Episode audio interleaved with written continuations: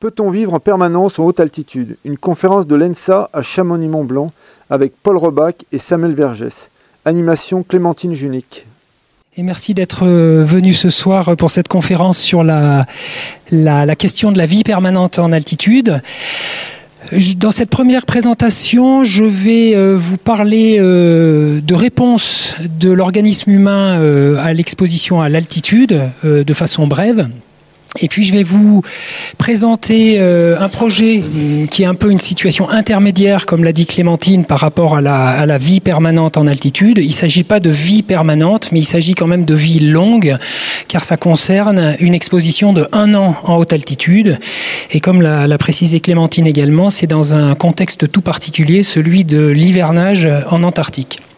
Et plus spécifiquement, dans cette étude, on s'est intéressé à ce que devenait la, production euh, des globules rouges, hein, comme vous le savez, ce qui est l'adaptation clé de l'organisme humain qui est exposé à, moins d'oxygène. Alors quelques rappels, hein, brièvement, sans faire un cours, mais quelques rappels quand même sur l'environnement de haute altitude, où il y a plusieurs variables physiques qui sont modifiées. Il y a la pression atmosphérique, la température, l'humidité de l'air, le rayonnement solaire. Nous, ce qui nous intéresse surtout en physiologie, c'est la question de la pression atmosphérique qui, lorsqu'on monte en altitude, euh, va diminuer. On a ici la, relation entre l'altitude et la pression euh, barométrique. Hein, ça ne suit pas tout à fait une droite, mais on voit à peu près comment se passent les choses. Et vu que, où qu'on soit dans l'atmosphère, on a toujours la même fraction d'oxygène, hein, il y a 21% d'oxygène qu'on soit tout en bas ou tout en haut, et eh bien cette baisse de la pression atmosphérique, elle va faire baisser la pression de tous les gaz qui sont présents dans cette air, dont l'oxygène. Il y a une baisse de la pression d'oxygène dans l'air qui retentit euh, immédiatement dans l'organisme et on se retrouve avec une baisse de la pression en oxygène dans le sang. On se retrouve avec une baisse de la capacité à transporter cet oxygène dans notre sang. Et tout ça, comme elle l'a introduit tout à l'heure, c'est euh, le, manque d'oxygène qui s'appelle l'hypoxie. Alors, si on veut classer un peu les niveaux d'hypoxie entre le, je vais dire, le sol et le plafond, euh, le plafond étant l'Everest à 8848 mètres, au niveau de la mer, Quelques valeurs à retenir, un 760 mm de mercure de pression, 236 à l'Everest. Si on regarde en ce qui concerne l'oxygène, 150 au niveau de la mer, 50 à l'Everest. Donc ce qu'on peut retenir, c'est qu'il reste plus qu'un tiers de la pression baromètre, de la, de la quantité d'oxygène au sommet de l'Everest, hein, donc pas beaucoup. Et globalement, l'altitude, on commence à en parler au-delà de 1000 mètres. 1000 mètres, c'est la basse altitude où il se passe globalement rien sur l'organisme, si ce n'est qu'on est un tout petit peu moins performant à l'effort très intense. Et notamment pour faire des records euh, sportifs, euh, être au-delà de 1000 mètres en endurance, c'est pas forcément une bonne chose. Quand on monte un peu à 2000 mètres, on arrive dans ce qu'on appelle la moyenne altitude, où là, à l'effort physique, on ressent vraiment des, des efforts, moins au repos, ça dépend des individus. Et c'est quand on monte encore plus haut, après 3000, 3500 mètres, hein, la limite c'est plutôt 3500 mètres, qu'on est vraiment dans le domaine de la haute altitude, où là on ressent des effets au repos. Hein. Par exemple, l'aiguille du midi, euh, même si on est au repos là-haut, on sent qu'il se passe des choses dans notre corps. Évidemment, à l'exercice, ça va être exacerbé. C'est également là qu'il commence à y avoir des problèmes de pathologie spécifiques à l'altitude. Ensuite, si on monte encore plus haut, euh, à 5000 ou 5500 mètres d'altitude, on est dans le domaine de la très haute altitude. Et là, je passerai le relais à Samuel tout à l'heure pour en parler, parce que c'est vraiment la question de la vie permanente, est-elle possible ou non à cette très haute altitude et ensuite, si on monte encore d'un cran et qu'on arrive au sommet, sommet, sommet, à l'Everest, la vie est décrétée impossible là-haut, et c'est vrai, on ne peut pas rester plus que quelques heures là-haut. Les physiologistes, il y a quelques décennies, prédisaient, d'après leurs équations, que c'était pas possible de gravir l'Everest sans oxygène en bouteille, hein, parce que le, transfert des gaz ne le permettait pas. Et euh, les alpinistes les ont fait euh, mentir, on va dire, hein, après l'ascension de Habler et Messner euh, au sommet de l'Everest en 78, sans oxygène en bouteille. Cela dit, l'exploit reste d'actualité aujourd'hui encore, c'est vraiment extrême. Alors, quelques réponses physiologiques euh, lorsqu'on va en altitude. Bon, je vais être vraiment bref là-dessus parce que euh, l'hypoxie impacte euh, toutes les cellules de l'organisme et la liste est longue hein, quand on s'intéresse aux modifications induites par l'altitude. Mais pour vraiment cibler les, les principales, les plus connues, il se passe déjà quelque chose de très important dans nos poumons. La ventilation pulmonaire augmente et ça, ça permet de, de mieux faire diffuser l'oxygène vers l'organisme. Et cette augmentation de la respiration, elle va durer aussi longtemps qu'on reste en altitude, même si on y reste des mois, et c'est fondamental, cette, cette adaptation euh, sans laquelle on ne pourrait pas vivre en altitude. À l'étape suivante du transport de l'oxygène, c'est-à-dire dans le système cardiovasculaire, il y a aussi quelque chose de très important, c'est que la circulation s'accélère, et ça c'est grâce à un travail du cœur qui est accru, et le débit cardiaque notamment est accru. Et puis ensuite, il y a quelque chose d'important qui se passe au niveau sanguin. Pardon avec deux choses dans les adaptations sanguines, et ça j'en parlerai plus parce que c'est le sujet de l'étude ensuite que je vais vous commenter. Il y a d'une part quelque chose qui s'appelle la baisse du volume plasmatique, c'est la baisse du liquide dans le sang, c'est pas très connu ça, mais c'est très important. Et puis après il y a ce qu'on connaît tous, c'est cette augmentation du, du, volume des globules rouges, qui est voilà une adaptation clé chez l'humain pour faire face à ce milieu avec moins, moins d'oxygène. Et de ce fait, on augmente aussi le nombre de molécules d'hémoglobine, hein, qui est notre transporteur d'oxygène, et c'est ça qui va permettre de compenser l'effet de, ce, de cet appauvrissement en oxygène. Alors juste un mot sur cette baisse du volume plasmatique, hein, donc la, diminution de l'eau dans notre sang, pour faire simple, c'est très important parce que ça, ça se produit très rapidement. En 24 heures, on a une contraction de ce volume plasmatique qui va rester avec l'acclimatation à l'altitude.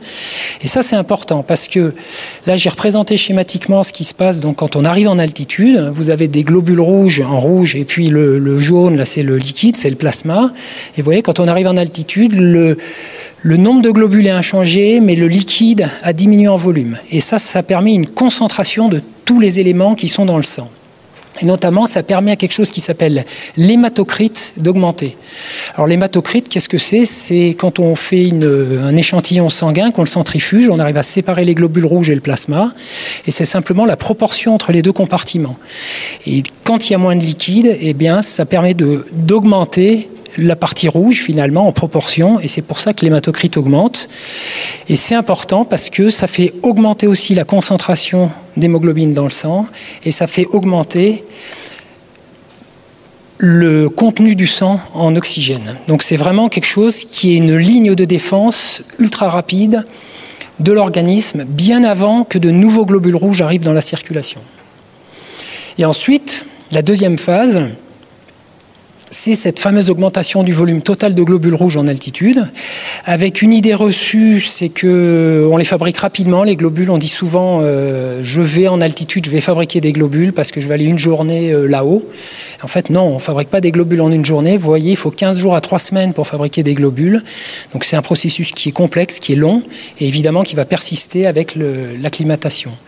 Et si on reprend ce petit schéma de, tout à l'heure, la, phase tardive, hein, là, on a effectivement des points rouges en plus, c'est les nouveaux globules rouges. Et ça permet de continuer à faire monter cet hématocrite et euh, de continuer à augmenter la capacité de transport de notre sang en oxygène, qui va faire qu'on est mieux préparé ensuite à vivre en altitude quand on est acclimaté.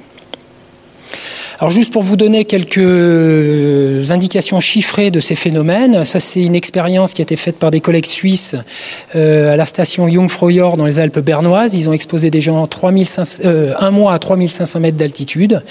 Et puis là, vous avez la cinétique du volume total des globules rouges, ou ce qu'on appelle aussi masse totale d'hémoglobine. Et vous voyez que c'est très progressif. Hein, ça vient pas du tout tout de suite, ça prend des semaines. Et au bout d'un mois, on a quelque chose de l'ordre de 5% d'augmentation. Donc c'est pas faramineux, c'est pas 50, mais enfin c'est 5%, ça compte pour s'acclimater à l'altitude. Une autre diapo qui vous montre simplement une synthèse des études sur le sujet, avec en abscisse la, la durée d'exposition à l'altitude, et puis en ordonnée cette expansion du volume total de globules rouges ou de la masse totale d'hémoglobine en fonction de l'altitude. Et si on s'intéresse à une, zone qu'on étudie, hein, entre 3200 et 4300 mètres, on retrouve bien cette inertie avant d'avoir une augmentation. Hein. Vous voyez, 10-17 jours, il ne se passe pas grand-chose. 18-26 jours, par contre, le, processus s'opère. Et ensuite, on a l'impression qu'il y a une stabilisation, hein, même si on reste beaucoup plus longtemps, jusqu'à un an. Euh, on va dire que l'acclimatation, au bout d'un mois, a permis de se stabiliser à un nouveau niveau et va rester à ce niveau en gardant toutefois présent à l'esprit qu'il y a très peu de données euh, sur des périodes aussi longues qu'un an. On a peu d'informations finalement sur ces derniers points euh, tardifs. Alors ça me permet de, de présenter cette, étude qu'on a faite en Antarctique, que l'ENSA a coordonnée, euh, qui a duré euh, plusieurs années, qui a été faite réellement sur l'année 2020, donc qui concernait les modifications de ce volume de globules rouges et du volume de plasma chez des sujets qui ont été confinés un an en Antarctique, avec une étude de l'effet de cette hypoxie sur leur, euh, sur leur réponse. Alors, ce projet, il a été soutenu par l'Agence spatiale européenne. Alors c'est un peu... Euh, euh, euh, ça interpelle un peu d'associer l'École nationale des sports de montagne et l'Agence spatiale européenne. Euh, c'est pas un lien qui est forcément évident. En fait, l'Agence spatiale européenne s'intéresse à l'Antarctique parce que il y a cette station qui s'appelle la station Concordia que je vais vous présenter tout à l'heure, qui est une station continentale ouverte toute l'année, qui est en altitude, qui est considérée comme le point le plus isolé sur Terre une, une, station où il y a des conditions qui sont tout à fait extrêmes et qui fait qu'elle est considérée par l'agence spatiale comme un analogue terrestre haute fidélité pour les missions spatiales lointaines, notamment du fait de cet isolement total. Les gens qui séjournent là-bas sont inaccessibles pendant neuf mois euh, consécutifs, absolument impossible d'aller leur rendre visite ou de les évacuer en cas de problème. Et du coup, l'Agence spatiale européenne euh, supporte des projets en recherche biomédicale. Vous voyez que c'est cela depuis 20 ans et il supporte différentes expériences en psychologie, en neurosciences, sur le sommeil, sur le système cardiovasculaire ou encore sur le système immunitaire pour euh, évaluer ce que pourraient être les réponses des astronautes dans des missions spatiales longues. Alors il y a un contexte hein, donc à l'étude qu'on a réalisée. D'une part, un contexte de l'Agence spatiale européenne, hein, c'était d'examiner l'impact de l'hypoxie sur la santé des astronautes en vue des vols spatiaux lointains. Alors pourquoi ils s'intéressent à l'hypoxie? C'est parce que euh, ces agences spatiales envisagent éventuellement euh, de faire des habitats spatiaux en hypoxie hypobar pour des avantages techniques, comme c'est le cas actuellement dans l'aviation civile où on voyage un petit peu en altitude. Mais évidemment, l'innocuité de ce genre de, de situation doit être vérifiée avant de commencer à implémenter ça sur des missions spatiales longues. Et puis après, un contexte beaucoup plus physiologique et haute altitude, c'est que, et ça Clémentine l'a dit quelque part, c'est qu'un hivernage d'un an en haute altitude, c'est un modèle unique et très contrôlé d'exposition à l'hypoxie chronique chez l'individu sain qui est natif et qui réside en basse altitude. En deux mots, euh, quand on est là-bas, on est là-bas pour un an et on fait pas, euh, on va dire, on s'en va pas du, euh, du lieu d'étude. Alors, faire de la science en Antarctique, c'est quand même un certain enjeu hein, en termes de logistique, d'investissement, d'argent. C'est pas quelque chose de, simple. Euh, nous, on a donc travaillé à cette station Concordia, hein, qui est euh, sur le continent antarctique. C'est une des trois stations continentales ouvertes toute l'année, avec la base de Vostok russe et la base de Amundsen Scott euh, américaine, qui est directement au pôle sud. Et on a travaillé également à la base de Dumont-Durville, base côtière française en Terre Adélie. Voilà plus précisément les, deux stations euh, qui ont servi à nos expériences. Concordia en haute altitude, Dumont-Durville au niveau de la mer, avec, comme je vous le disais, une logistique importante parce que euh, se rendre à Dumont-Durville, qui est le point d'entrée euh, dans notre cas pour l'Antarctique, c'est long. Il faut venir de Hobart en Tasmanie, au sud de l'Australie, avec une traversée en navire qui fait 2700 km, donc ça fait à peu près 7 jours de traversée, dans un océan qui n'est pas toujours calme. Et voilà ici la, station de Dumont-Durville qui est une île en fait hein, avec le, continent euh, antarctique qui est juste euh, derrière. C'est une station qui est ancienne, hein, de station française ancienne où les principaux habitants, c'est les manchots Adélie, qui font l'objet d'ailleurs de, de, nombreuses études et des études anciennes. Hein. C'est un peu la raison d'être euh, initiale de cette, euh, la raison d'être scientifique de cette station, et notamment des, des études sur, euh, de biologie marine aussi en lien avec le changement climatique. Et donc cette station, elle est ravitaillée euh, quatre fois par été austral par le patrouilleur polaire euh, l'Astrolabe, que vous avez ici à la station de Dumont-Durville, qui doit se frayer un chemin dans la, glace, hein, dans le pack, pour atteindre Dumont-Durville avec une complexité plus ou moins grande selon l'état de la banquise. Et là, on a par exemple une vue d'une banquise favorable. La, photo est prise de la station et on a le navire qui est proche de la, de la station. Et donc les opérations logistiques sont relativement simples à organiser, mais ça peut être beaucoup plus loin que ça que le bateau va être bloqué. Et puis quand on est à Dumont-Durville, on n'est pas encore à Concordia parce qu'il y a encore 1100 km euh, entre les, les deux bases. Et pour rallier Concordia, les, personnels et le fret léger, c'est par avion avec euh, ces bimoteurs, vous voyez, très rustiques, hein, des twin-moteurs ou des, des basseleurs qui sont un peu plus gros. Et puis alors pour le fret lourd, euh, là c'est carrément un, raid, hein, ce qui s'appelle le raid logistique entre euh, Dumont-Durville et Concordia sur des, traîneaux avec le carburant, les matériaux de construction, la nourriture, etc. C'est une traversée qui dure 11 jours avec des des casse-boreurs qui, font la trace euh, pour que les, machines derrière puissent euh, avancer sans s'arrêter. Voilà une vue de la station euh, Concordia avec le raid logistique qui arrive. Alors oui, ici on est en altitude, mais on dirait pas comme ça. Hein, c'est tout plat, c'est au milieu de nulle part, et pourtant c'est de, de l'altitude sur le continent antarctique, donc au niveau du dôme C, où il y a une grande épaisseur de glace. Concordia, c'est aussi une station euh, où il y a trois mois de nuit permanente. Hein. c'est à 75 degrés de latitude sud, des conditions euh, de température extrême, moins 80 degrés. Et puis, euh, donc, comme ça a été précisé tout à l'heure par Clémentine, beaucoup de sciences à Concordia, évidemment pas que de la recherche biomédicale. Là, vous avez une expérience de LIDAR au cœur de, l'hiver polaire dans un des, abris aux alentours de Concordia. Alors revenons à, notre étude et à nos données. Juste un mot sur l'altitude de Concordia, hein, qui a une altitude physique de 3200 mètres.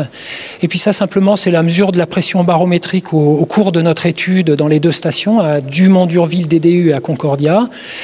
645 hectopascales, bon, euh, voilà, c'est une valeur euh, qui n'a rien d'exceptionnel, mais simplement dire que 645 hectopascales sous nos latitudes, c'est pas de 3200, c'est plutôt l'aiguille du Midi. Hein, c'est plutôt 3800 parce que l'épaisseur de l'atmosphère, hein, plus exactement de la troposphère, n'est pas la même à l'équateur et au pôle. Elle est beaucoup plus fine au niveau des pôles qu'au niveau de l'équateur. Donc il y a un gap en fait entre l'altitude physique et l'altitude physiologique.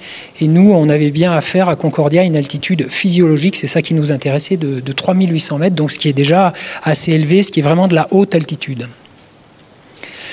Alors je rappelle l'objectif de l'étude, hein. on s'est penché sur la question de l'impact de cette altitude chronique euh, bon, en milieu isolé et confiné sur les volumes sanguins et sur ce fameux volume de, globules rouges. Et pour ça, on a eu le protocole expérimental suivant, hein, dans deux groupes de sujets euh, à Concordia et à Dumont-Durville. Alors des petits effectifs, hein, mais à Concordia c'était 100% de l'effectif parce qu'il y a 12 hivernants à Concordia. Et on a mesuré, on a fait des tests chaque mois pendant toute l'année où ils sont restés là-bas. Vous avez une flèche par, euh, par batterie de test, donc dans ces deux groupes de sujets. Avec le choix euh, évidemment délibéré hein, d'avoir un groupe contrôle en Antarctique pour faire notre étude, pour pouvoir mieux étudier les effets de cette altitude. Parce qu'à Concordia, hein, on est exposé non seulement à l'hypoxie, c'est la question qui nous intéresse, mais également à l'isolement et au confinement, également à l'altération du cycle jour-nuit, et puis au froid aussi, dans une certaine mesure. Donc tout ça, c'est des facteurs confondants possibles. Et pour essayer de minimiser ces facteurs confondants et d'isoler notre objet d'étude, qui est l'hypoxie, on a pris un groupe pour faire une contre-mesure où ils sont cette fois-ci exposés en normoxie, mais par ailleurs, ils ont à peu près les mêmes contraintes d'isolement, d'altération du cycle jour-nuit et de froid, même si ce n'est pas strictement comparable. Ça, effectivement, c'est quand même une limitation possible. Alors comment on a mesuré euh, ces fameux globules rouges? C'est un peu plus qu'une simple prise de sang. Hein. Ça, nécessite du matériel assez lourd et euh, une certaine euh, expertise pour l'opérateur. En fait, on mesure au repos le taux de monoxyde de carbone qu'on a dans le sang. Ensuite, on va faire inhaler au sujet une petite dose de monoxyde de carbone très pur. Alors je vous rassure, c'est une petite dose qui est sans conséquence aucune, même si on connaît tous le monoxyde de carbone, c'est normalement pas un truc qu'on respire. Mais là, c'est une dose qui est contrôlée. Et le monoxyde de carbone, qui a énormément d'avidité pour l'hémoglobine, va aller se fixer sur l'hémoglobine et en fait va marquer l'hémoglobine. Le sujet va ensuite respirer pendant 10 minutes dans un circuit fermé style recycleur, hein, que connaissent les, plongeurs, que connaissent euh, les pompiers également. Hein, voilà, pour recycler de l'air. Et ensuite, on va reprendre une prise de sang quand le test est fini. Et là, on va mesurer de quelle façon le sang s'est enrichi au monoxyde de carbone. Et en fait, ensuite, d'une façon assez simple, connaissant la dose administrée et l'enrichissement du sang avec le gaz, on en déduit la masse totale d'hémoglobine, c'est une valeur en grammes. Et vous voyez des indications hein, chez la femme et chez l'homme. Une femme, elle a 600 grammes en moyenne d'hémoglobine. Donc ça, c'est au total dans tout l'organisme. Un homme a 800 grammes d'hémoglobine. Et après, euh, Samuel présentera des, valeurs d'hémoglobine qui sortent un petit peu de ces fourchettes quand on, est euh, très très haut, très très longtemps. Et juste pour dire que cette masse totale d'hémoglobine, euh, c'est équivalent à ce qu'on appelle le volume des globules rouges. Vous avez ici des, vues des laboratoires euh, temporaires qui ont été installés dans les bases pendant un an pour faire cette étude, un Concordia en haut. À Dumont-Durville en bas, on reconnaît qu'on est à Dumont-Durville. Il y a la, banquise par la fenêtre de l'hôpital et puis des sujets qui sont en train de réaliser les, tests donc de réinhalation. Et puis juste pour vous signaler qu'il y a eu beaucoup d'autres mesures qui ont été réalisées dans cette étude, avec euh, la mesure du volume de plasma, du volume de sang, on a mesuré la viscosité du sang. On, va mesurer de nombreux biomarqueurs de la synthèse des globules rouges et aussi de ce qui se passe au niveau du fer. On va analyser des variants génétiques aussi, et puis on a mesuré aussi l'activité physique. Donc tout ça, c'est en cours d'analyse, sachant que l'étude a été finie euh, au mois de décembre dernier. Alors juste très brièvement quelques résultats, et j'en ai presque fini. Euh, ici vous avez donc la cinétique de ce dont je vous ai parlé tout à l'heure, l'hématocrite à droite et puis la concentration en hémoglobine à gauche au fil des mois hein, dans les bases antarctiques. À Dumont-Durville ici et puis à Concordia.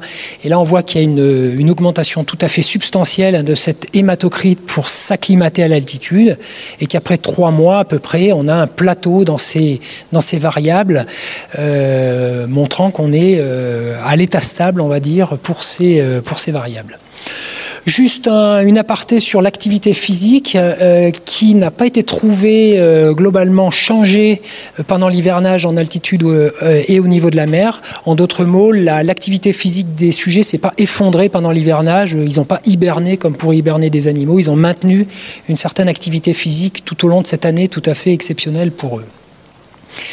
Et puis là, voici le résultat euh, principal de, cette étude, hein, donc qui est la, masse totale d'hémoglobine ou le volume total des globules rouges, avec à nouveau le, profil mois après mois. Euh, à Dumont-Durville, les cercles vides et à Concordia, les cercles pleins.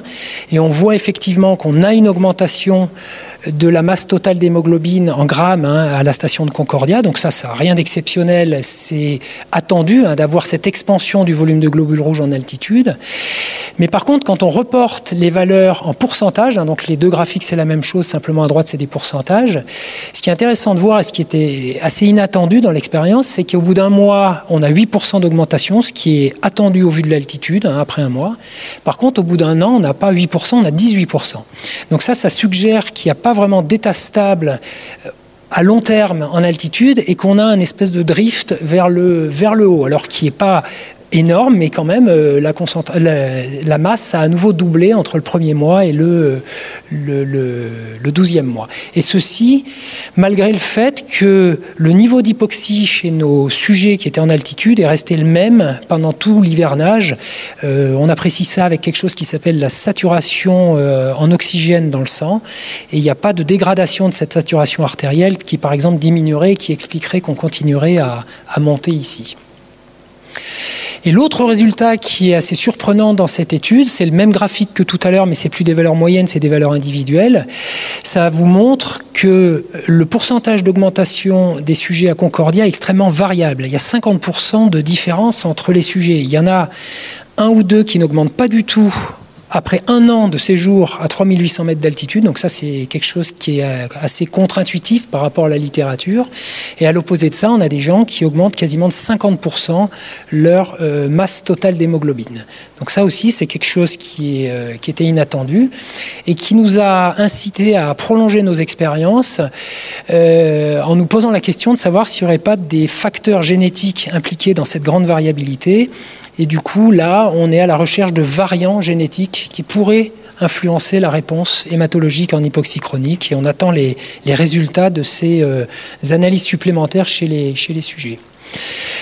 Alors ça pose des questions, évidemment, cette expérience. Ça veut dire, d'une part, euh, quid de cette augmentation du volume de globules rouges? Est-ce que c'est réellement régulé en hypoxie chronique, comme on le dit euh, généralement, après un mois, tout est stabilisé à une altitude constante.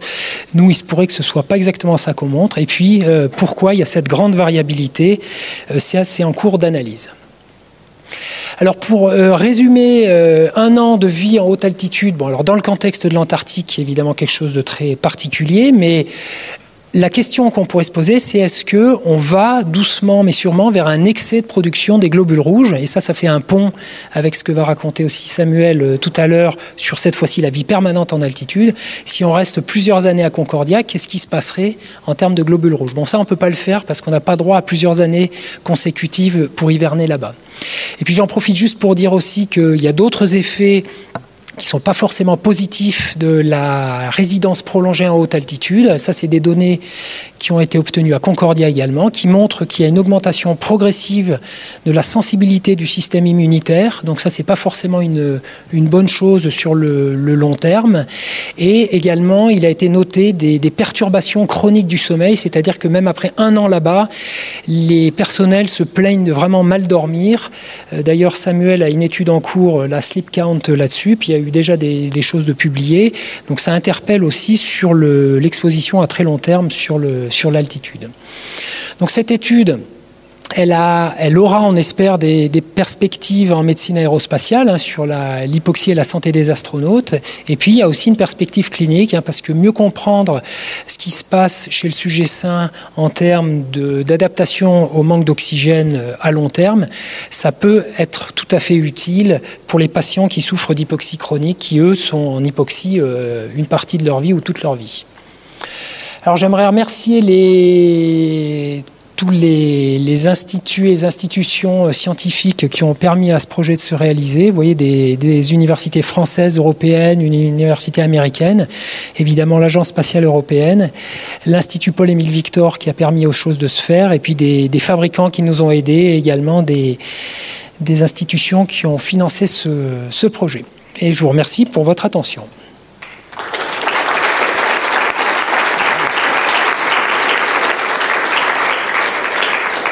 Bonsoir à tous. Donc je prends la suite. Euh, donc je suis Samuel Vergès. Euh, Clémentine m'a présenté. Merci pour la présentation. Je viens de Grenoble. Euh, et donc là, on vous a parlé de, des effets de la vie en altitude relativement prolongée. Alors Paul vous a d'abord exposé les, réponses un peu immédiates que vous aurez si vous prenez le téléphérique demain en altitude. Il vous a parlé également des, des réponses au bout d'un an, ce qui est assez unique de vivre un an euh, en altitude. Et puis le modèle, je dirais, suivant qui nous, euh, chercheurs dans le domaine de l'altitude et de l'hypoxie, nous, nous intéresse, qui est même le modèle un petit peu ultime, et eh bien vous l'avez, sans doute en tête, ce sont les populations de c'est-à-dire les habitants permanent en haute altitude, non seulement sur une vie, mais qui, depuis des générations, habite en très haute altitude et connaître les, adaptations à cet environnement de haute altitude de ses habitants, connaître jusqu'à quel point ils sont adaptés, qu'est-ce qui peut malgré tout évidemment les limiter, voir qu'est-ce qui peut les rendre malades en altitude, en hypoxie chronique.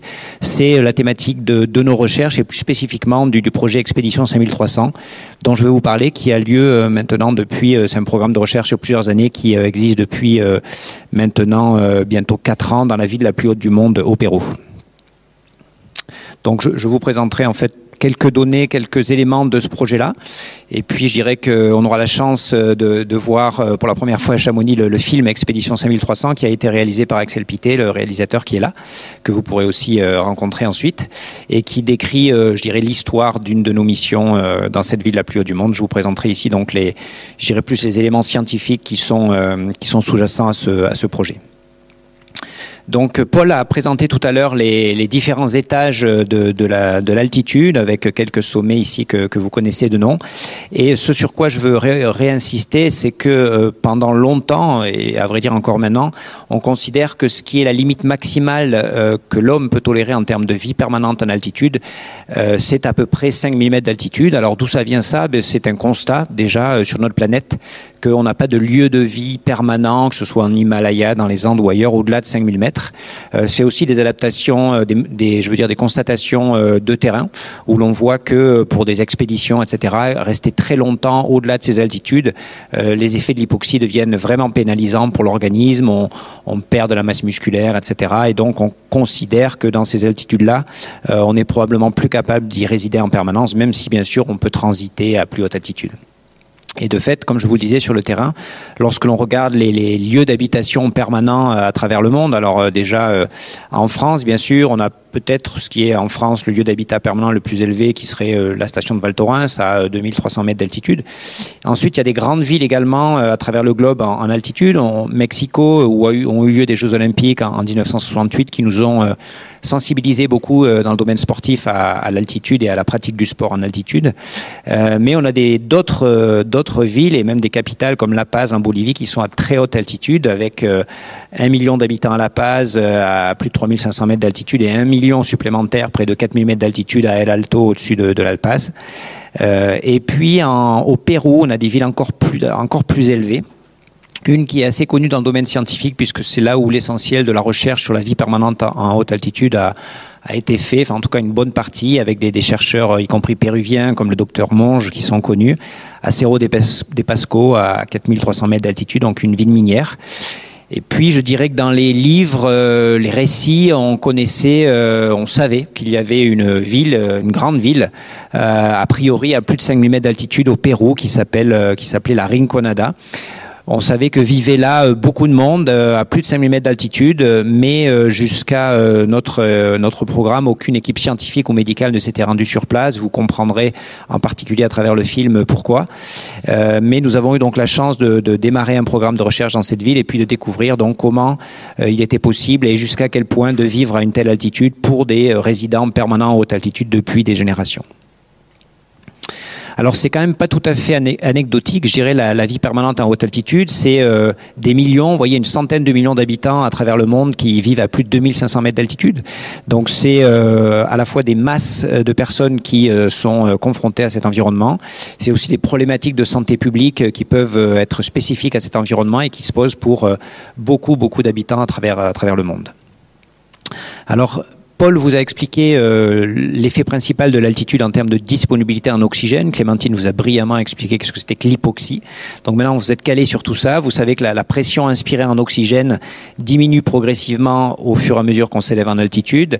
Vous savez aussi que la, quantité, la pression d'oxygène euh, au niveau des alvéoles ou disons du sang artériel va diminuer au fur et à mesure que l'on s'élève en altitude. Là, ce soir, on est là à peu près à 1000 mètres d'altitude. Donc déjà, on a un petit peu perdu, nous qui arrivons de Grenoble, en termes d'oxygénation du, du sang et de l'air respiré.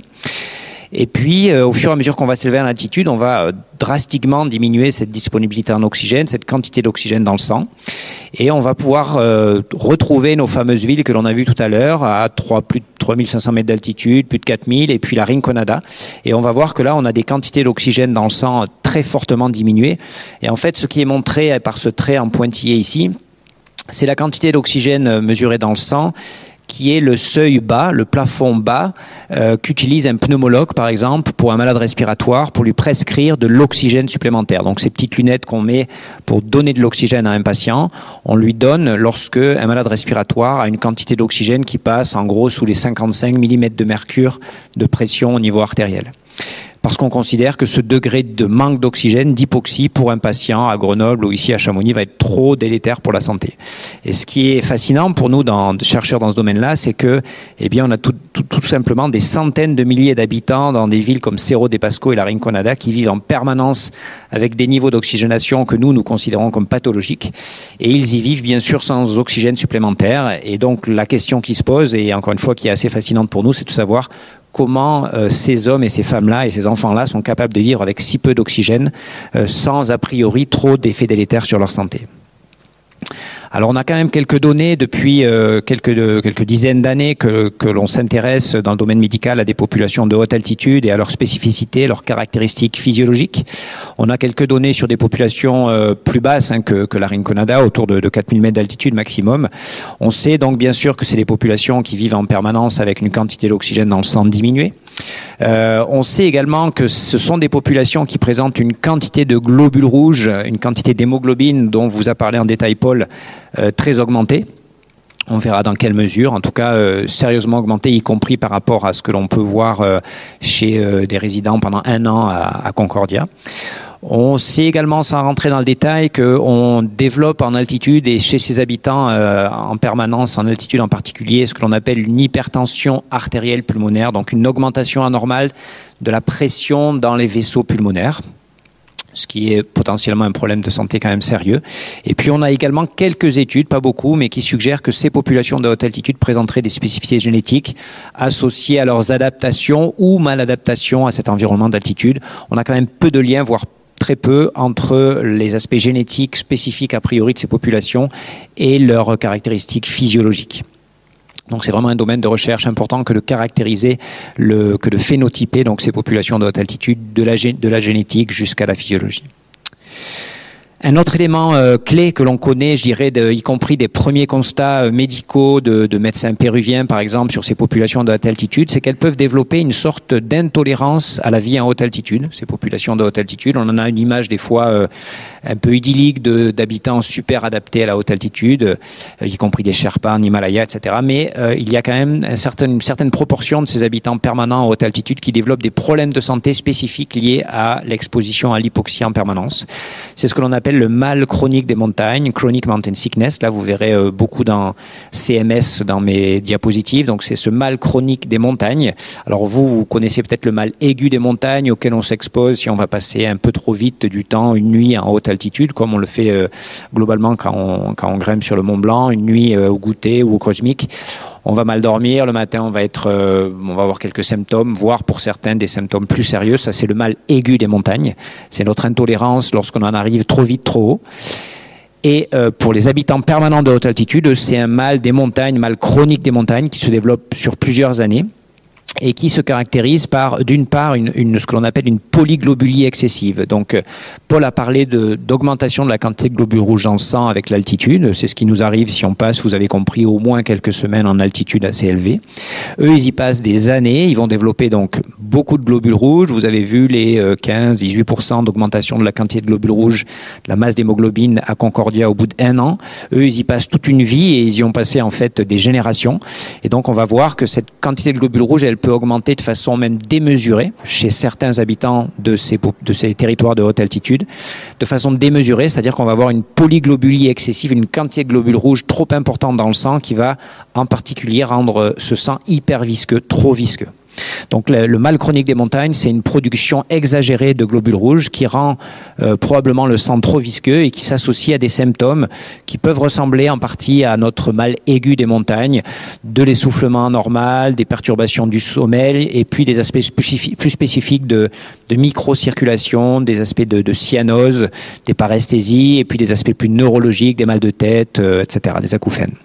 Donc c'est, voyez, ce que l'on appelle un syndrome, c'est-à-dire c'est un ensemble de, symptômes et de signes cliniques qui permettent de caractériser ce fameux mal chronique des montagnes, dont souffrent à peu près 5 à 20% des populations de haute altitude, au-delà de 2500 mètres d'altitude. Donc c'est en cela un vrai problème de santé publique, peu traité malheureusement. Euh, par contre, on a peu d'informations encore dans la, dans la littérature scientifique sur les mécanismes sous-jacents pourquoi certains et pas d'autres de ces habitants de haute altitude ont ce mal chronique des montagnes et puis que deviennent ces habitants de haute altitude qui présentent ce mal chronique des montagnes?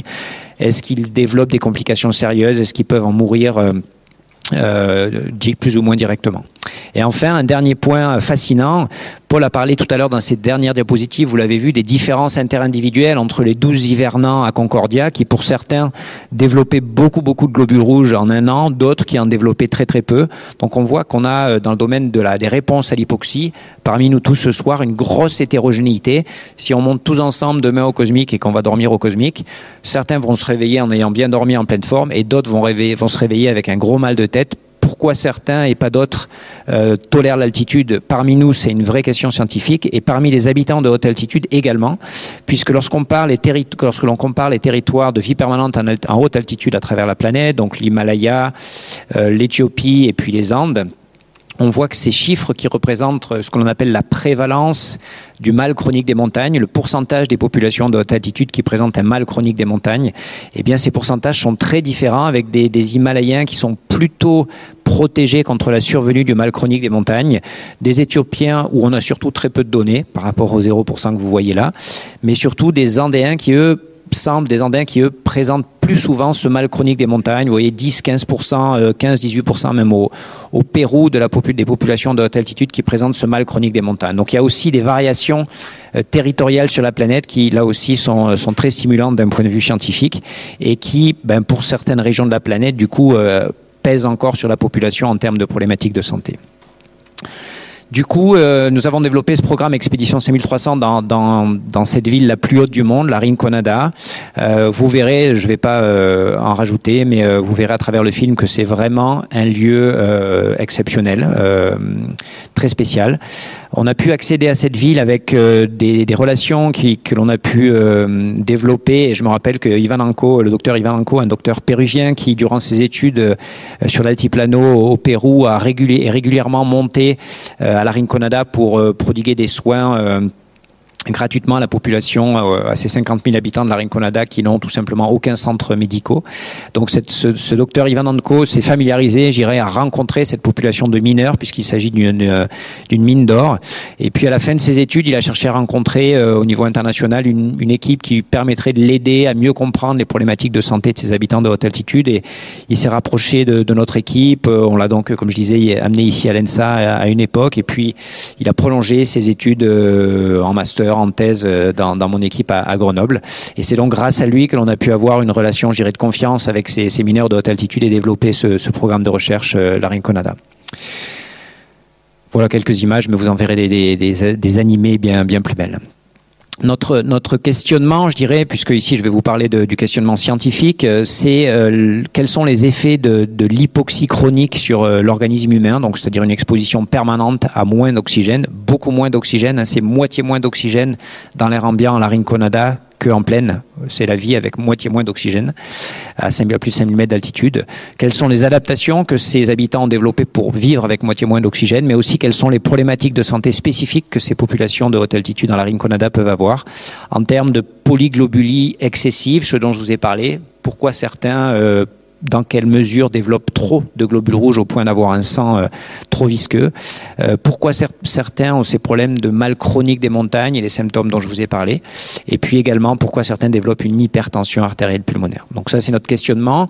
Notre questionnement également il est, euh, il est toujours je dirais quant à la conception traditionnelle théorique que l'on a ou que l'on avait du mal chronique des montagnes. On, on penser globalement que le mal chronique des montagnes, euh, ces symptômes, donc l'on croise dans la rue la rinconada chez certains mineurs qui sont bleutés, euh, qui euh, se plaignent de, mal de, tête, etc., que, que ceci serait lié au fait de développer trop de globules rouges euh, chez certains de ses habitants, au point d'avoir un sang trop visqueux, au point que le cœur en particulier qui transporte, qui pousse ce sang, ait trop de travail pour pousser dans les vaisseaux ce sang euh, visqueux et que tout ceci, tout cet enchaînement de mécanismes soit responsable du mal chronique des montagnes. C'est la conception, je dirais, traditionnelle, mais on avait jusqu'à présent assez peu de démonstrations claires de, de cette causalité et encore moins, et c'est encore d'actualité, encore moins de moyens euh, pharmacologiques ou autres pour agir sur cet enchaînement de mécanismes et traiter ce mal chronique des montagnes. Donc c'est sur la base de, de ces questionnements que l'on a développé plusieurs, euh, plusieurs missions sur place, plusieurs travaux de recherche. Euh, on a aussi utilisé des données sur euh, 1600 habitants de la Rinconada que, que Ivan avait collectées euh, dans ses consultations médicales, donc des, données de clinique classiques, je dirais, mais lorsque Ivan Anko montait là-haut euh, à la Rinconada sur une fois par mois pour voir une centaine d'habitants, il a pu collecter des données qui nous ont permis de mieux connaître, sans rentrer dans le détail, les données de base de ces habitants.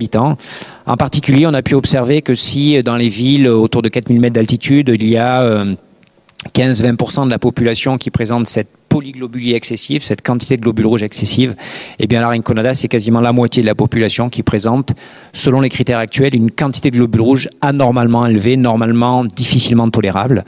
Et puis c'est à peu près 15% de la population, 15-20% de, de, des habitants de la rinconada qui présentent un mal chronique des montagnes. Donc autant dire que dans la rue, euh, on les voit, ils nous interpellent, ces habitants qui peinent, qui souffrent de cette hypoxie chronique. Donc ceci nous a conduit à essayer de comprendre les mécanismes sous-jacents, à la fois de ce qui permet à ces habitants de vivre en permanence à haute altitude, à plus de 5000 mètres d'altitude, et pourquoi certains tombent malades, développent ce mal chronique des montagnes, ce CMS. Donc on a eu à, la fois une approche euh, physiologique, depuis les aspects d'hématologie, d'hémoréologie, je vous expliquerai ce dont il s'agit, des aspects cardiovasculaires. On s'est intéressé au sommeil et à l'exercice physique, qui sont deux situations de fragilité face à l'hypoxie. Vous l'avez peut-être expérimenté lorsqu'on dort en altitude, lorsqu'on fait un effort en altitude, c'est des moments euh, difficiles parce que le, manque d'oxygène se fait particulièrement sentir. Et puis on a euh, un certain nombre de marqueurs biologiques et puis une approche euh, génétique, épigénétique également dans, dans le cadre de l'expédition 5300. Donc, lors d'une des missions les plus récentes, on a en fait comparé des habitants, des Péruviens de même ethnie de plaine qui habitent au niveau de la mer à Lima, avec des habitants qui vivent sur l'altiplano péruvien, où vivent beaucoup de Péruviens euh, en assez bonne santé, euh, donc autour de, de 3800 mètres d'altitude, donc dans la ville de Puno pour ce qui nous a concerné. Et puis à, à la Rinconada, on a étudié deux groupes euh, d'habitants permanents de la Rinconada les uns qui étaient euh, CMS moins, c'est-à-dire qui ne présentaient pas ce mal chronique des montagnes, et les autres qui étaient CMS plus, qui présentaient ce mal chronique des montagnes, pour voir donc l'effet de l'altitude de résidence et puis l'effet de présenter ou la comparaison entre les habitants qui présentent ou pas ce mal chronique des montagnes. Donc voilà quelques images, mais vous verrez tout à l'heure plus en détail ce qui nous fait office de laboratoire euh, à la Rinconada. Quelques données sur ces cinq groupes, donc les habitants de plaine, d'altitude intermédiaire, j'allais dire de moyenne altitude, mais en fait on est déjà à l'altitude de Concordia, hein, donc des habitants en permanence à l'aiguille du Midi ou, à Concordia, comme nous a présenté Paul, et puis ces habitants de, de l'extrême, je dirais, de la Rinconada, qui sont sains, sans mal chronique des montagnes et avec mal chronique des montagnes. Ici, je soulignerai simplement euh, cette hématocrite ou cette quantité d'hémoglobine. Voilà vos valeurs aujourd'hui, euh, vous qui êtes probablement à la fois en bonne santé et puis euh, habitant de plaine. On a à peu près un hématocrite, un pourcentage du volume sanguin occupé par les globules rouges de l'ordre de 40%, nous tous ici. Lorsqu'un sportif, un cycliste par exemple, s'entraîne beaucoup en altitude, peut-être à recours à à des aspects euh, extra-sportifs pour s'améliorer, il va atteindre des seuils de l'ordre de 50%. Et au-delà de 50%, on va éventuellement l'arrêter. On va le mettre en arrêt de travail, un cycliste, parce qu'on va considérer que ça va devenir euh, dangereux pour sa santé à partir de 50% de, du volume sanguin occupé par ces globules rouges. Quand on prend quelqu'un dans la rue à Puno, à, qui habite en permanence à 3800 mètres d'altitude, il a déjà des valeurs de 56% d'hématocrites, qui sont des valeurs très élevées. Mais vous voyez que l'on monte à la Rinconada, Là, on a des valeurs euh, extrêmement élevées, quasiment jamais mesurées chez l'homme, de l'ordre de 75-80% d'hématocrites, donc 80% du volume sanguin qui sont occupés que par les globules rouges. Il reste un tout petit peu de plasma. Et ce sang-là, quand on le prélève, on va voir que c'est très compliqué, ne serait-ce que pour le faire couler dans notre seringue et dans nos tubes. Vous voyez les degrés, les niveaux de désaturation. Donc vous savez que vous êtes autour de 98% de saturation artérielle en oxygène euh, euh, en pleine. Et puis là-haut, ils vivent en permanence avec ce que vous aurez euh, même pas en haut du Mont Blanc. Eux, ils sont en permanence avec ce niveau d'hypoxie. Alors avec Paul, une des, une des premières questions que l'on s'est posées et une des, des premières approches que l'on a eues, c'est tout simplement la même approche que Paul vous a décrit en termes de mesure du volume de globules rouges. On avait ces mesures que je vous ai montrées juste avant d'hématocrites, qui sont des valeurs relatives de, de, de, de, volume occupé par les globules rouges dans une quantité de sang. Mais ici, avec cette euh, fameuse mesure au monoxyde de carbone dont, dont Paul vous a parlé, on, a, on va avoir, et on a eu pour la première fois dans une telle population, une mesure objective du volume de globules rouges et de la masse de globules rouges. Vous vous rappelez tout à l'heure, donc on va regarder d'abord cette, euh, cette partie du, du diaporama. Vous vous rappelez tout à l'heure euh, peut-être des masses d'hémoglobine que l'on mesure euh, chez un sujet sain avant de monter à Concordia ou chez vous ce soir qui est de l'ordre de 800, 800 grammes. Donc c'est ce que l'on trouve chez les Péruviens à Lima au niveau de la mer. Lorsque l'on vit sur l'altiplano, les, les, Péruviens de l'altiplano, ils ont déjà plus d'un kilo de masse d'hémoglobine, ce qui est euh, très rarement, euh, ou alors chez des athlètes de très haut niveau, euh, observé chez nous, parmi nous. Et puis lorsque l'on est à la Rinconada, eh bien on a probablement mesurer des valeurs qui n'avaient jamais été mesurées chez l'homme, en fait, des quantités de, d'hémoglobine qui sont 100, 100, 120% supérieures à la normale. Rappelez-vous, Paul, vous parlez de 18% d'augmentation de l'hémoglobine après un an à Concordia. Ici, on a tout simplement 100-120% d'augmentation après une vie et des générations euh, de vie à, plus de 4000 mètres, 5000 mètres d'altitude. Donc des masses d'hémoglobine énormes et des volumes sanguins, du coup, vous savez qu'on a 5-6 euh, litres de sang, là, nous tous qui, chacun qui sommes euh, dans cette salle, et eh bien eux, là-haut, ils ont 8-10 litres de sang. Donc c'est une quantité de sang et une quantité de globules rouges qui sont euh, véritablement exceptionnelles, sans que l'on ait trouvé là vraiment de différence entre ceux qui présentaient un mal chronique des montagnes et ceux qui n'en présentaient pas, ce qui questionne donc le mécanisme sous-jacent du mal chronique des montagnes, puisque à la Rinconada, ceux qui présentaient ce mal chronique des montagnes n'avaient pas plus de globules rouges que les autres. On a également, avec une telle quantité de globules rouges, et encore une fois, lorsque l'on prélève euh, ces habitants de la Rinconada, c'est toujours un moment euh, pénible pour tout le monde, pour eux, pour nous, parce que ça dure très longtemps, tout simplement parce qu'il n'y a rien qui coule spontanément. Donc il faut vraiment des grosses aiguilles, des gros tubes. Il faut attendre longtemps, repiquer, parce que le sang ne coule pas du tout dans nos ustensiles qui sont pourtant faits pour euh, prélever. Donc la question, c'est comment ce sang peut arriver à couler tout simplement dans les vaisseaux de, de ces habitants. Euh, une façon de caractériser l'impact de cette quantité énorme de globules rouges dans le sang des habitants de, la Rinconada, c'est de mesurer objectivement la viscosité du sang, comme on peut le faire pour n'importe quel euh, liquide. Donc on le fait euh, par une technique de, viscosité, encore une fois très mécanique, de mesure de la viscosité sanguine. On a ici la viscosité du sang chez les habitants de Lima au niveau de la mer. Euh, sur l'altiplano, on a déjà une petite augmentation de la viscosité. On le voit quand on les prélève euh, à 3800 mètres d'altitude, comme Paul euh, va l'observer après un an de résidence à, Concordia. On a un peu plus de globules rouges, donc le sang, c'est des éléments lourds, donc le sang est un peu plus visqueux.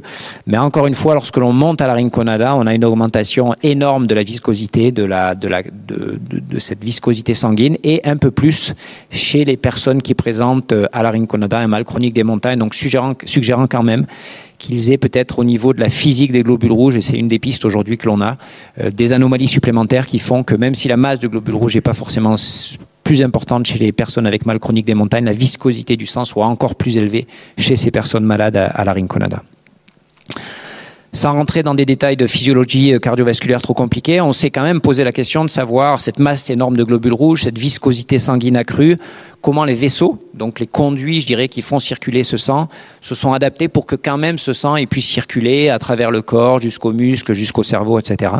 Quelles sont les qualités peut-être de dilatation supplémentaire qu'ont les vaisseaux sanguins de ces habitants de la Rinconada? Donc on a mesuré ce que l'on appelle la réactivité des vaisseaux sanguins, leur capacité à se dilater ces vaisseaux, c'est-à-dire c'est une des qualités essentielles de nos vaisseaux qui, euh, au niveau musculaire, par exemple, si on fait un effort, vont pouvoir se dilater. Si l'on a une, demande cognitive euh, supplémentaire au niveau du cerveau, vont pouvoir permettre un afflux sanguin supplémentaire. Cette réactivité des vaisseaux, c'est un élément clé de la santé vasculaire et donc on l'a mesuré objectivement dans cette étude.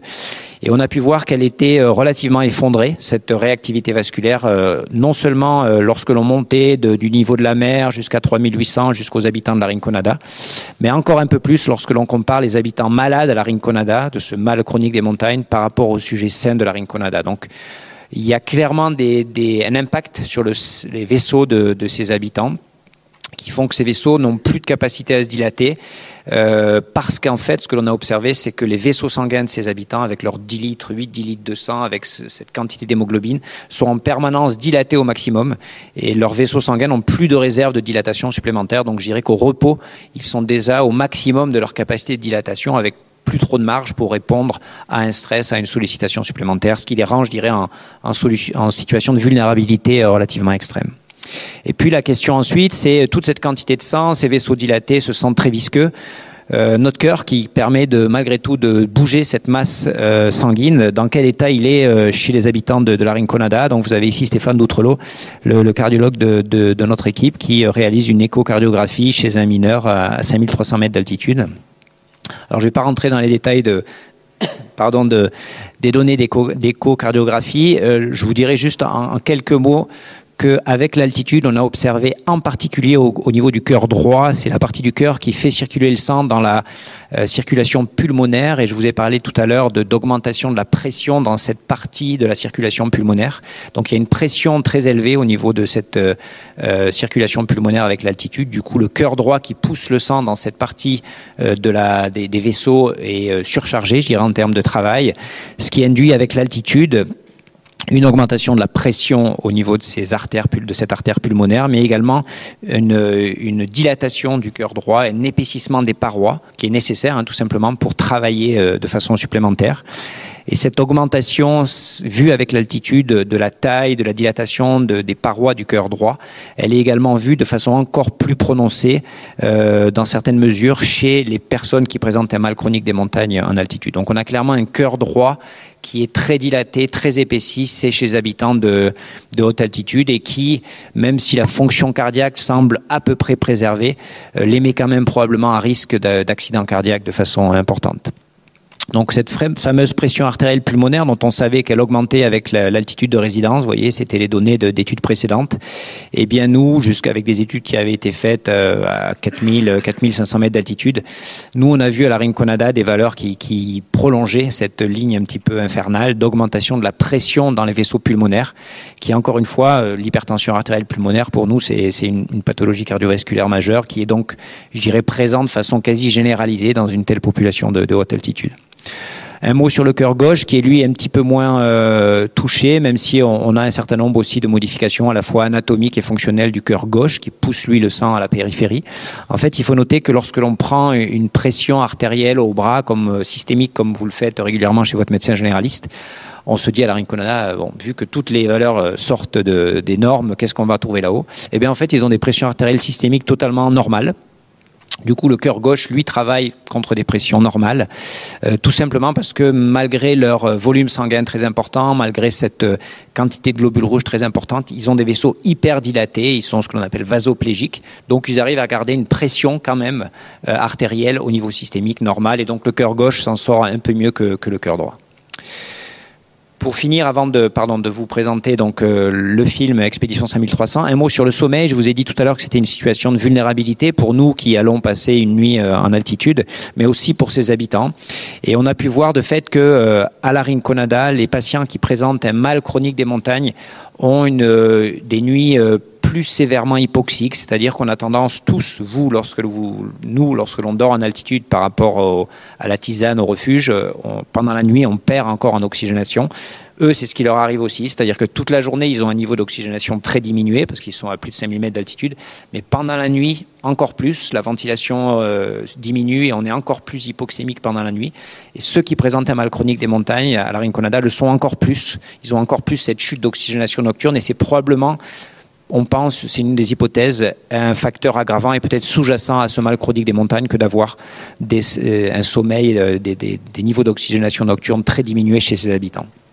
Et puis, Là aussi, euh, une forêt de nombres, hein, c'est pour, euh, c'est pour décorer la diapositive que je vous ai mis ça, mais on a pu également mettre en évidence, sans rentrer dans les détails, un statut inflammatoire, c'est-à-dire une, un niveau d'inflammation permanent chez ces habitants de la Rinconada, encore un peu plus sévère euh, chez les habitants qui présentent un mal chronique des montagnes, qui montrent vraiment des organismes en souffrance, clairement, du fait de l'hypoxie, du fait d'un stress oxydant également présent, et qui sont probablement sous-jacents, ces phénomènes d'inflammation, de stress oxydant, aux, aux anomalies vasculaires, cardiovasculaires que, que l'on a pu observer.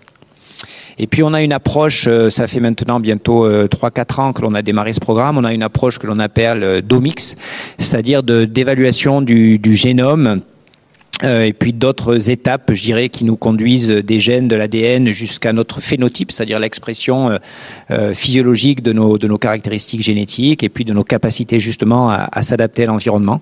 On a actuellement des données en cours d'analyse d'un point de vue génomique, épigénétique, métabolomique, qui devront aussi nous permettre d'avoir toute la chaîne des mécanismes sous-jacents à ce qui rend un peu possible la vie permanente à plus de 5000 mètres d'altitude, mais pas toujours en bonne santé. Euh, juste un dernier mot pour vous dire que ces travaux euh, euh, font partie d'une chaire, la chaire montagne altitude santé que, que je porte à la Fondation de l'Université Grenoble-Alpes, qui s'intéresse à la haute altitude avec le projet Expédition 5300, mais également à la moyenne altitude avec les effets de la vie permanente dans un environnement de moyenne altitude où là, euh, le manque d'oxygène est, bien moins sévère que la Rinconada, mais il est probablement ici à Chamonix euh, significatif sur la santé aussi. En tout cas, c'est ce que l'on étudie. Euh, et puis, on étudie en particulier aussi avec Paul d'autres aspects liés à l'altitude qui seraient de simuler euh, les caractéristiques de l'altitude, de pouvoir s'exposer à moins d'oxygène, euh, pas trop sévère, juste assez pour nous stimuler l'organisme lorsque l'on vit en pleine. C'est ce que les athlètes font depuis longtemps avec l'entraînement dans des chambres hypoxiques dont vous avez entendu parler. Mais on a donc des, protocoles de recherche, euh, nous au sein du CHU Grenoble, de traitement de patients par l'hypoxie. Donc là, vous vous dites, ils viennent nous raconter que l'hypoxie, ça pouvait être dangereux et on veut traiter les patients. Mais en fait, c'est un effet de dose qui va faire que l'on est du versant du poison ou, ou pas. Et lorsque l'on utilise l'hypoxie modérée, ben c'est plutôt un stimulus bénéfique pour la santé, y compris chez les patients. C'est ce que l'on euh, réalise actuellement comme euh, essai clinique, je. Euh, si l'on reste dans des doses d'hypoxie plutôt équivalentes à la moyenne altitude que l'on peut simuler en laboratoire et non pas de, très haute altitude. Un mot pour remercier tous ceux qui, en tout cas une grande partie de tous ceux qui contribuent au programme Expédition 5300, que ce soit en France ou en Europe ou en Amérique. Et puis, euh, vous proposez de suivre, si vous le voulez, euh, Expédition 5300 sur son site internet, sur les réseaux. Et puis, euh, nous donner la possibilité maintenant de voir le film Expédition 5300. Merci à tous.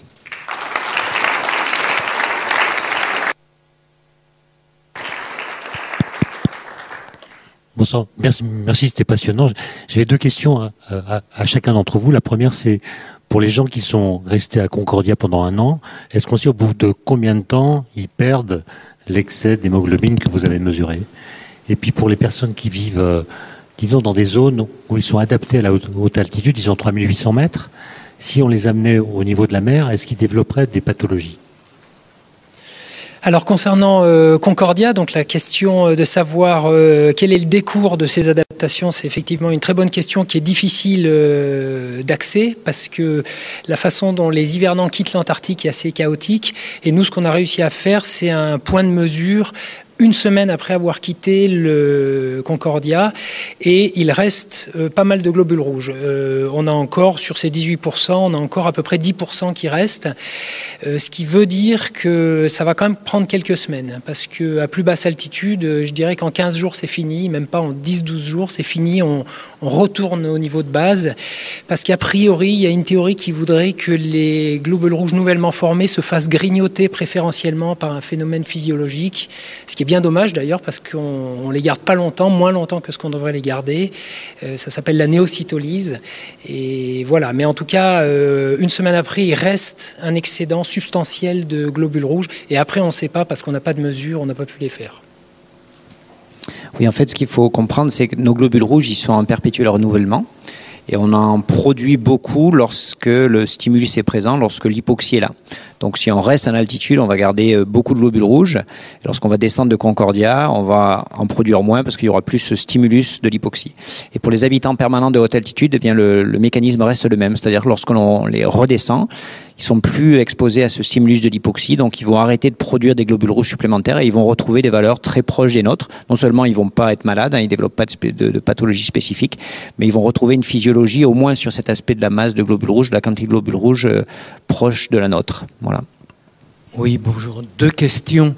Euh, la première, pour ces gens qui habitent dans ces hautes altitudes, euh, quand, ils, se passent, euh, ils se coupent, vu la dilatation relativement importante de leur vaisseau, l'hémorragie, comment est-elle euh, circonscrite? Première question. Deuxième question, que fait l'EM dans ces circonstances? Alors, euh, donc c'est des aspects de, de, coagulation qui nous intéressent, qu'on n'a pas encore complètement. Euh, enfin, je, pour moi, le, le, le, problème principal en cas de coupure, ça va être la coagulation plus que la dilatation des vaisseaux, en fait. Et donc, euh, le, le sang va être particulièrement visqueux, vous avez compris, donc on va pas avoir une, une, fluidité qui va faire que l'afflux de sang va être important, ça c'est une première chose. Mais la coagulation, c'est des mécanismes spécifiques dont on a montré qu'ils étaient quand même perturbés euh, chez ces habitants-là. Euh, du coup, euh, ça pose des questions en cas de blessure, mais aussi en termes de risque de thrombose. Euh, donc, c'est vraiment des aspects d'hématologie qui sont, dans tous les cas, profondément euh, modifiés. Euh, en termes de, de, lème dont vous parlez également, c'est des éléments de, physique des globules rouges qui sont probablement modifiés. Donc, notre prochaine mission doit justement se pencher plus spécifiquement sur la physique des globules rouges. Parce que probablement à la fois pour être capable de faire circuler autant de globules rouges, probablement que les caractéristiques physiques des globules rouges, de leurs globules rouges, sont pas exactement les mêmes que nous. À la fois pour permettre la circulation, mais peut-être qu'il y a aussi des, modifications qui sont délétères de ces globules rouges et qui font que certains euh, souffrent de ce mal chronique des montagnes. Donc, euh, au niveau hématologique, c'est un modèle entre guillemets, une condition vraiment exceptionnelle que l'on défriche encore. Hein.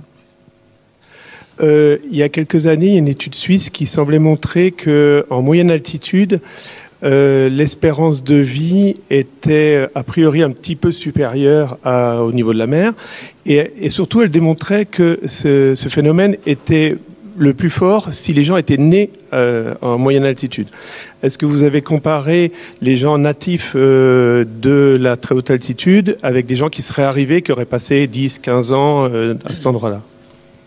Merci pour cette question. Alors c'est vrai que c'est, euh, j'ai présenté les travaux de notre chaire euh, qui s'intéresse à la moyenne altitude et à la vie euh, en moyenne altitude dans les Alpes. Donc nous on travaille euh, non pas en Suisse mais sur des populations similaires euh, en Isère, en Savoie, avec des populations importantes qui sont nées et qui vivent entre 1000 et 1500 mètres d'altitude. Et c'est vrai que c'est une des motivations de nos travaux, c'est certains travaux suisses où ils ont une masse de population vivant en moyenne altitude ou en plaine, dont ils ont pu comparer l'espérance de vie, le risque de développer des accidents cardiovasculaires cérébrovasculaires, des AVC, etc. Et où ils ont pu montrer euh, des données assez convaincantes montrant que le risque euh, de mourir d'un AVC, le risque de, mourir d'un accident cardiaque pour des habitants de 1000-1500 mètres était moindre que euh, lorsque l'on était en plaine. Mais là, on parle donc d'altitudes qui n'ont rien à voir finalement par rapport à ce dont je, parlais au Pérou, puisque notre altitude intermédiaire, elle était à 3800 mètres d'altitude. Donc là donc il y, a, plusieurs questions. C'est que 3800 mètres d'altitude, c'est quand même probablement supérieur en termes de bénéfices, supérieur à ce que l'on peut attendre en termes de bénéfices d'altitude autour de 1000-1500 mètres. On a probablement franchi le, le, seuil de ce qui est bon pour la santé. Euh, le deuxième point, c'est que dans un pays comme le Pérou, euh, je suis sûr que vous y pensez euh, pour beaucoup, c'est que le, les modes de vie sont très différents si on est au bord de la mer à la capitale à Lima ou si on est à la Rinconada ou à 3800 mètres. Donc lorsque l'on parle d'espérance de vie qui est clairement diminuée, même si on n'a aucune donnée exacte à la Rinconada, est-ce que c'est l'hypoxie ou est-ce que c'est le mode de vie c'est différent. Par contre, dans nous, dans les Alpes, par contre, c'est plus facilement contrôlable. C'est-à-dire que les travaux qu'on mène en Isère, nous par exemple, c'est qu'on perd des, des, des lieux de vie euh, où des gens sont nés et vivent en permanence en termes de autour de 1000-1500 mètres d'altitude.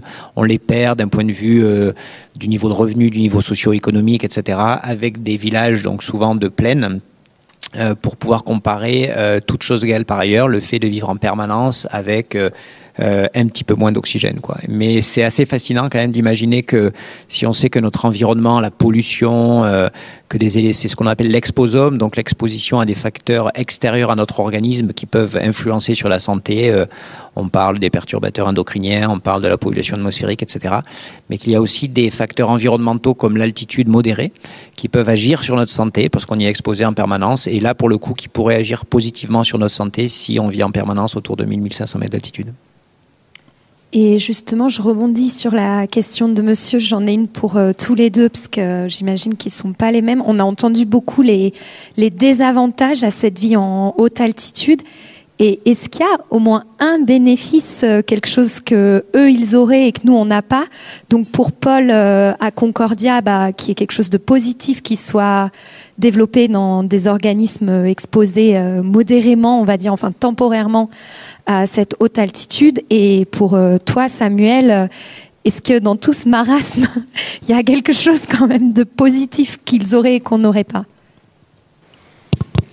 Alors c'est vrai que cette histoire, si je, reste sur l'histoire des globules rouges, c'est quelque chose qui peut sembler un peu paradoxal parce que là, on parle d'expansion du volume de globules rouges comme quelque chose de finalement peut-être négatif. Mais n'oublions pas aussi que, par exemple, les globules rouges, c'est quelque chose qui permet de faire une bonne performance. Et on le sait, parce que plus on a de globules rouges, plus on est performant en principe. Et c'est d'ailleurs bien pour ça qu'on a de, des problèmes de dopage sanguin chez les sportifs qui souhaitent augmenter justement cette, euh, cette masse totale d'hémoglobine. Donc c'est quelque chose qui est très ambivalent finalement, où on, essaie de, dégager euh, ce que ça pourrait donner et quelles pourraient être les conséquences sur la santé. Mais sur le plan de la, stricte physiologie, euh, ça peut aussi être un avantage. Et sans empiéter trop sur euh, la partie de Samuel, euh, sur le plan sportif aussi, euh, les, natifs de haute altitude sont plus performants en altitude avec leur excès de globules rouges, peut-être pas la Rinconada, mais sur des villes moins élevées, que des natifs du niveau de la mer en sport. Tu as peut-être des retours là-dessus alors, peut-être pour être de façon provocante un peu, je répondrais que les habitants de la Rinconada, pour vivre en altitude, ils ont tout de mieux que nous. C'est-à-dire que si nous, on devait creuser euh, quasiment un menu pour trouver de l'or dans les mines de la Rinconada, euh, on n'y arriverait jamais. Donc eux, ils ont développé euh, tout ce qui est nécessaire pour arriver à vivre en permanence et travailler à une telle altitude. Tout ce que nous, on n'a pas. Sauf qu'ils l'ont développé depuis des milliers et des milliers d'années, mais au bout d'un moment, c'est malgré tout trop haut. Et d'ailleurs, ils le savent, et vous verrez dans le film, ils le sentent. C'est malgré tout trop haut pour eux. L'or est là, donc ils sont là, mais s'ils pouvaient, ils seraient un peu plus bas. Donc ils ont tout ce qu'on a besoin pour vivre en altitude, mais c'est malgré tout trop haut et nous, on n'a pas du tout tout ça. Donc, euh, euh, ils ont développé tout ce qu'il faut pour vivre en altitude, euh, sauf que c'est au bout d'un moment trop haut. quand ils vont redescendre, il y a des adaptations qu'ils ont en altitude et qui vont plutôt les aider. Alors pas les habitants de la Rinconada parce que cette viscosité sanguine quand ils arrivent au bord de la mer ils l'ont toujours pendant quelques jours et elle est toujours euh, pénible pour le pour l'organisme mais ils ont quand même de, des adaptations qui peuvent avoir un intérêt pour euh, lorsqu'ils redescendent mais qui vont comme je l'ai dit tout à l'heure disparaître. Donc euh, voilà il, il, faut se dire que c'est des D'ailleurs, nous, quand on monte là-haut, on, souffre aussi de, vous le verrez, de, l'altitude. Hein. Vivre, nous, tout d'un coup, à 5000 mètres d'altitude, euh, les experts de la haute altitude, c'est eux. Hein. Donc, nous, on est, on est sur leur territoire et on leur demande un coup de main quand il faut monter trois marches là-haut parce qu'on n'en peut plus. Donc, les experts de la haute altitude, c'est eux. Ils ont tout ce qu'il faut pour vivre là-haut. Nous, on l'a pas du tout. Sauf qu'encore une fois, c'est trop, même pour eux. Moi, j'ai une petite question. C'était plutôt, en fait, euh, est-ce qu'il y a déjà des études qui ont été faites euh, sur les gens qui, bon, je pense par exemple, c'est une petite population comme les guides, mais qui montent souvent en altitude, qui redescendent, qui montent? Mm. Et voilà, est-ce qu'il y a des adaptations physiologiques et des problématiques euh, liées à ça? Oui, alors c'est là aussi dans la chaire et dans euh, Exact, le centre d'expertise que l'on que l'on anime avec Paul, qui est des choses qui nous intéressent. De fait, vous, euh, enfin, si il y a des, des, guides parmi vous, vous avez un type d'exposition à l'altitude aussi qui est significatif, euh, même si vous y êtes pas en permanence, vous y êtes de, façon régulière, répétée, de façon intermittente. si vous travaillez dans un refuge, vous l'êtes aussi. Et, et oui, il y a sûrement, enfin, on sait qu'il y a un certain nombre d'adaptations de, votre organisme lorsque les expositions sont assez répétées et prolongées, comme comme chez vous les guides. Euh, dont certaines dont on a parlé. Euh, vous pouvez produire un peu plus de globules rouges et si vous êtes réexposé suffisamment régulièrement, vous allez en avoir un peu plus en permanence. Euh, donc oui, il y a des, éléments d'adaptation qui, existent aussi chez ces populations. Oui, c'est finalement un modèle d'exposition intermittent mais qui aboutit aussi à des résultats. Et c'est d'ailleurs aussi ce que recherchent les athlètes de haut niveau hein, quand ils s'entraînent avec de l'altitude. C'est souvent sous un protocole intermittent qui permet quand même de, d'obtenir des effets cette fois-ci bénéfiques liés à l'altitude. Et dans cette acclimatation, par exemple chez les, guides de haute montagne, c'est pas parce qu'on n'y est pas en permanence que les choses se font pas quand même. Donc c'est un modèle voilà un petit peu à part, mais qui ressemble fort au modèle continu euh, d'acclimatation à l'altitude. Vous nous avez parlé de l'augmentation de la dilatation des vaisseaux en haute altitude, qui était une des caractéristiques connues.